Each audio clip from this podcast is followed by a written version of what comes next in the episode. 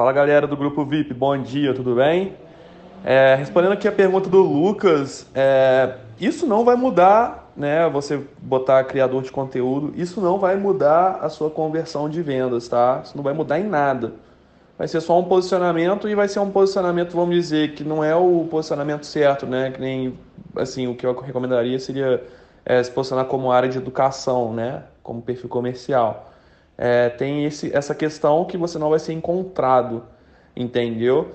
É, a questão fundamental que você tem que analisar dentro do seu business é como está sendo feita a oferta em relação a preço, é, se tratando né, de um, um serviço que vocês prestam né, para uma comunidade em específico.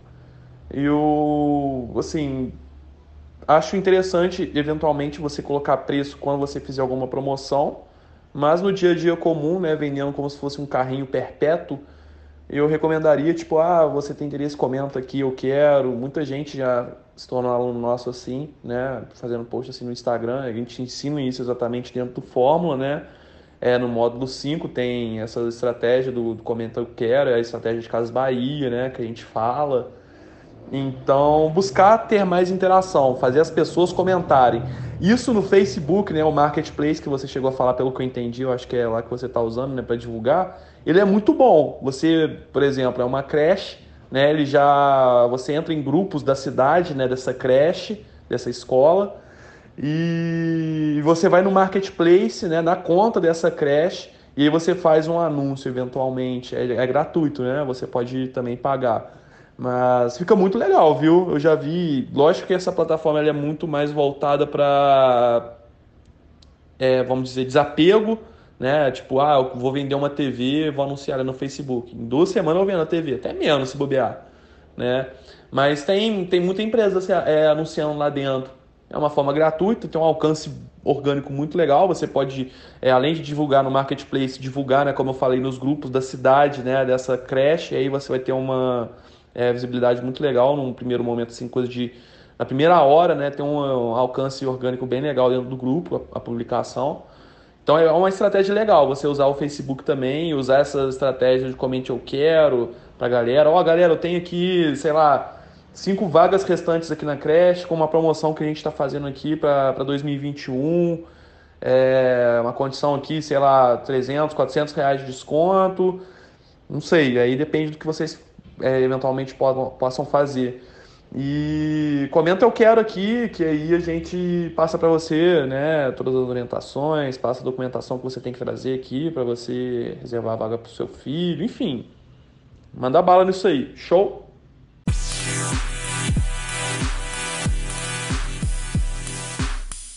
A gente tem que analisar também profundamente o contexto às vezes não é a estratégia, às vezes não é o que você está fazendo ali dentro da rede social. Lógico que se você souber usar a argumentação certa, você consegue persuadir e driblar essa questão. Mas assim, essa é uma questão muito complexa porque a gente está vivenciando uma pandemia, né? Então a complexidade é muito maior na argumentação que você vai ter que levar, porque a aversão do seu público-alvo, né, as objeções vão ser muito mais fortes. Afinal de contas, né? Um pai e uma mãe que não tem com quem deixar o filho hoje busca uma creche. Só que a gente está vivendo essa pandemia.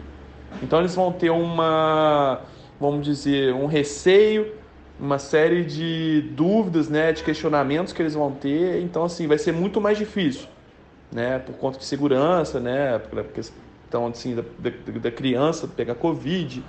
Então tem que pensar nisso tudo né, o cliente pensa, né? Então é, pode ser isso também que esteja sendo reflexo, né, dessa questão de vendas.